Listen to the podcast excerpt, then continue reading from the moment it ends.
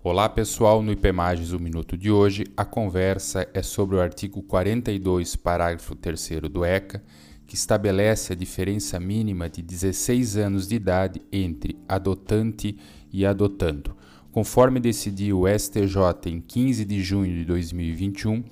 o dispositivo legal atinente à diferença mínima etária estabelecida no artigo 42, parágrafo 3 do ECA, embora exigível e de interesse público, não ostenta natureza absoluta a inviabilizar sua flexibilização de acordo com as peculiaridades do caso concreto,